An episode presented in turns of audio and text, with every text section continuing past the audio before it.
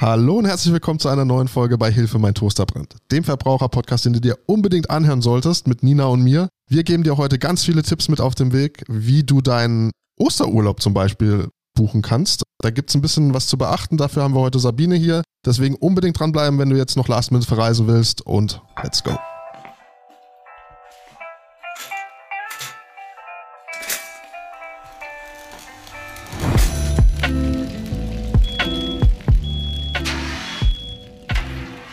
Einen wunderschönen guten Morgen, Nina und Sabine. Schön, dass ihr wieder da seid. Ja, Sabine, du bist, äh, ich sag's einfach nochmal, Juristin bei uns hier im Europäischen Verbraucherzentrum. Du hast ja das Thema auch angeregt, weil du meintest, es ist völlig undurchsichtig. Was hilft mir jetzt eigentlich bei einer Reise, wenn ich zum Beispiel äh, Corona habe und die dann äh, gar nicht machen kann, meine Reise? Wie ist das denn jetzt, wenn ich eine Reiserücktrittsversicherung habe? Hilft die mir in einem Fall, wenn irgendwas passiert oder wie funktioniert das genau? Ganz wichtig ist, dass man überhaupt erstmal in die AGB schaut und die, die Versicherungsbedingungen, was hat man da erstmal abgeschlossen. In Corona-Zeiten neigt man jetzt so ein bisschen dazu, alles auf die Reiserücktrittskostenversicherung zu schieben, also auch eine Corona-Versicherung. Aber umgekehrt auch gibt es ja Versicherungen, die eben bei Corona greifen und die greifen aber dann eigentlich gar nicht mehr bei anderen Erkrankungen. Ja, das heißt, am Ende sieht das so aus, dass ich eigentlich möglicherweise ein Zusatzpaket buche. Ich kaufe eine normale Reiserücktritts- und Abbruchversicherung und buche mir dann extra nochmal einen Corona-Schutz dazu. Das können wir gleich nochmal im Einzelnen besprechen. Aber es gibt auch Anbieter, gerade im Pauschalreisebereich, die auch schon so ein Paket mit inklusive haben. Ich habe jetzt gesehen, bei, meinem, bei mir selbst, mir fällt es gerade ein, dass ich ein Hotel gebucht habe, auch über den gleichen Anbieter. Da war der Schutz auch mit inklusive. Da brauche ich mich selber nicht drum zu kümmern, um den Corona-Schutz.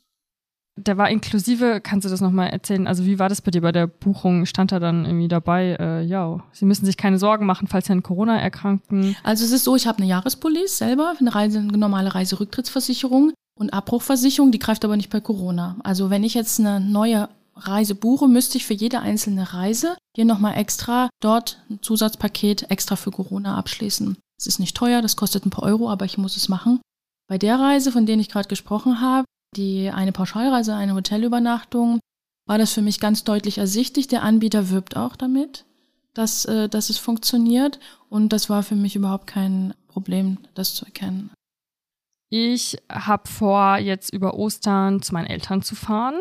Ich habe mir dafür einen Zug gebucht und ich habe schon im Hinterkopf, was ist jetzt, wenn ich kurz davor mich testen lasse und Corona-positiv bin und dann nicht zu meinen Eltern fahren kann. Und das war ein ganz schön teures Zugticket. Wie gehe ich da genau vor bei meiner Reise?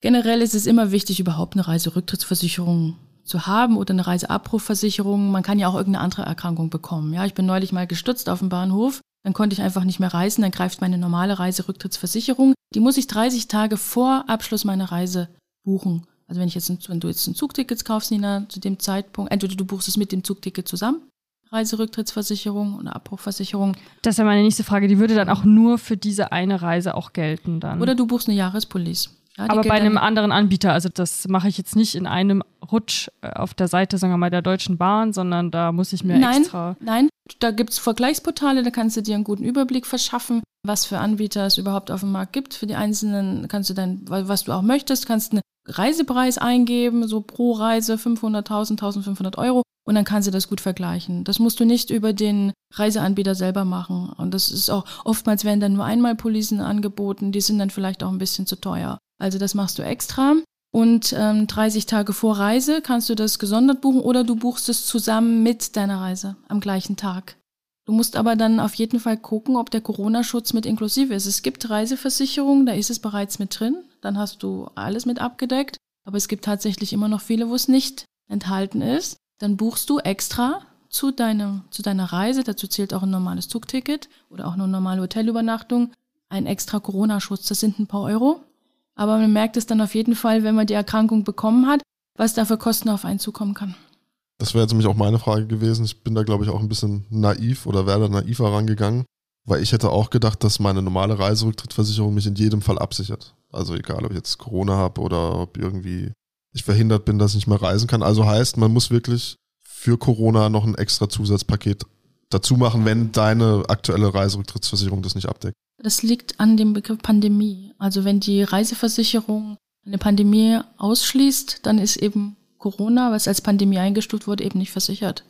Und da ist dann weder versichert, dass ich erkranke, noch die Tatsache zum Beispiel, dass in meinem Reiseland vielleicht die Inzidenz super hoch ist und ich deswegen nicht mehr hinreisen möchte. Das fällt alles unter diesen Pandemieausschluss. Da muss man unterscheiden. Abgesichert bist du immer nur als reisende Person. Also du, Nina, du wirst krank, dann bist du versichert. Was in dem Land los ist und ob du dann einfach vielleicht nicht mehr reisen wolltest oder so, das ist generell nicht versicherbar. Also, dass ich einfach Angst vor Ansteckung habe oder Umstände drumherum kannst du nicht absichern. Du musst tatsächlich erkranken. Du bist ja jemand, der sehr gerne und sehr viel verreist. Ja. Was würdest du denn jetzt dem Hörer, der Hörerin empfehlen, wie sie am besten so eine Reise buchen sollte? Worauf muss ich wirklich achten? Sollte ich langfristig buchen oder sollte ich kurzfristig buchen? Gibt es da irgendwie wo, irgendwas, wo man auf jeden Fall drauf achten sollte? Die Dinge haben sich ein bisschen geändert. Viele Anbieter erlauben doch noch eine kostenlose Stornierung, eine günstige Stornierung bis kurz vor Reiseantritt. Das war in den letzten Jahren noch ein bisschen anders. Da hat, saß man dann gerade bei Pauschalreisen doch öfter mal auf relativ hohen Stornokosten. Das ist jetzt doch deutlich freundlicher. Generell aber immer auch mein Tipp und so buche ich auch selbst ganz unabhängig von Reiseversicherungen aller Art. Ich buche Hotels, die ich möglichst noch am gleichen Tag stornieren kann. Ich mache ohne selber, dass ich einen Grund angeben muss. Ohne einen ne? Grund einfach die, die äh, was ich stornieren kann. Ich mache kurz vorher dann immer noch einen Corona-Test. Dann gucke ich, kann ich fahren oder nicht. Oder einen Tag vorher reicht ja auch. Bahntickets, nicht mehr das Supersparpreis, sondern vielleicht nur noch den Sparpreis. Da kostet mich das 10 Euro. Die Stornierungsgebühr, über den Rest kriege ich dann einen Gutschein, zum Beispiel von der Deutschen Bahn. Ansonsten, ich selber habe eine Reiserücktritts- und Abbruchversicherung. Man weiß nie, was kommt. Es kann alles Mögliche passieren und das muss gar nicht Corona sein. Es kann immer irgendwas passieren, auch gar ganz unabhängig von Krankheiten. Man weiß nicht, was auf Arbeit ist oder ein anderes Problem.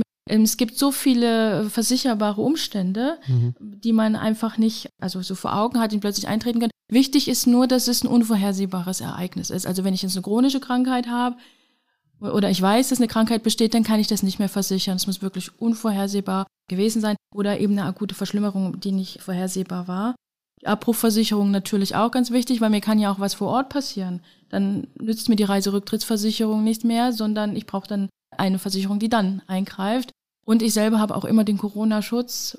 Gerade im Moment, man weiß es nicht, selbst wenn man symptomlos bleibt, kann man kann trotzdem nicht einfach haben. nicht weiter ja. Urlaub machen und man kommt in Quarantäne und da können Kosten auf einen zukommen, die dann entweder selber getragen werden müssen, je nach Infektionsschutzgesetz des Landes, aber die müssen halt auch erstmal irgendwie gezahlt werden und das übernehmen dann diese Versicherung. Sabine, du hast mir vor der Aufnahme erzählt, dass du bei deinen letzten Buchungen das Gefühl hattest, es ist so ein Dschungel an Versicherungsmöglichkeiten und dass du selber kaum durchgeblickt hast. Und wenn du als Juristin das schon sagst, muss ich sagen, weiß ich nicht, ob ich mich da zum Beispiel dann so ohne weiteres, ähm, ja, das Richtige auswählen würde.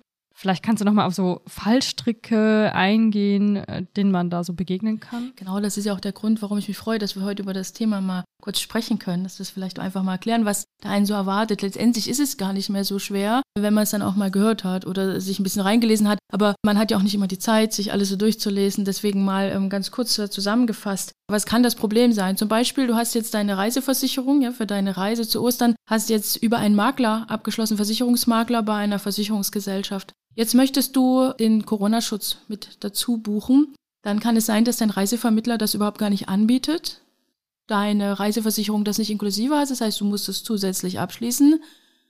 Was habe ich dann gemacht? Ich habe dann die Reiseversicherung einfach angeschrieben. Ist das jetzt in Ordnung, dass ich das direkt über sie abschließe? Weil eine extra Reiseversicherung, die Corona mit inklusive hat, das konnte ich nicht buchen. Ich brauchte nur den Corona-Zusatzschutz. Und da habe ich dann die Reiseversicherung angeschrieben und die haben dann gesagt, okay, wir werden es notieren. Und dann habe ich das direkt über die gebucht. Das Problem war hier die Zwischenschaltung des Maklers, der es nicht im Angebot hatte. Jetzt gibt's ja auch noch viele Anbieter, die, sagen wir mal, damit werben, dass eben so eine Vertrauensgarantie und Corona-Schutz, kann man sowas ernst nehmen oder sollte man sich wirklich äh, vorher informieren, alles korrekt durchlesen und wie du gesagt hast, dann eher auf eine Reiserücktrittsversicherung zurückgreifen, die e-, eben so einen Corona-Schutz anbietet oder wie würdest du da vorgehen oder also das einschätzen? Ich, ich selber finde das schon ganz beruhigend, wenn ein bekannter Reiseanbieter mir sagt, dass der Corona-Schutz inklusive ist ich finde, da kann man nichts falsch machen, wenn man das nimmt. Und wenn dann auch noch die Preise für die Reise auch noch entsprechend sind, also da kann man auch mal vergleichen, nicht, dass dann auf einmal die Reise selber unverhältnismäßig teuer wird. AGB zu lesen, Versicherungsbedingungen empfiehlt sich immer. Es kann ja zum Beispiel sein, dass so eine Corona-Versicherung nur greift, wenn ich die Reise gebucht habe, wenn das Land noch nicht Hochinzidenzgebiet ist.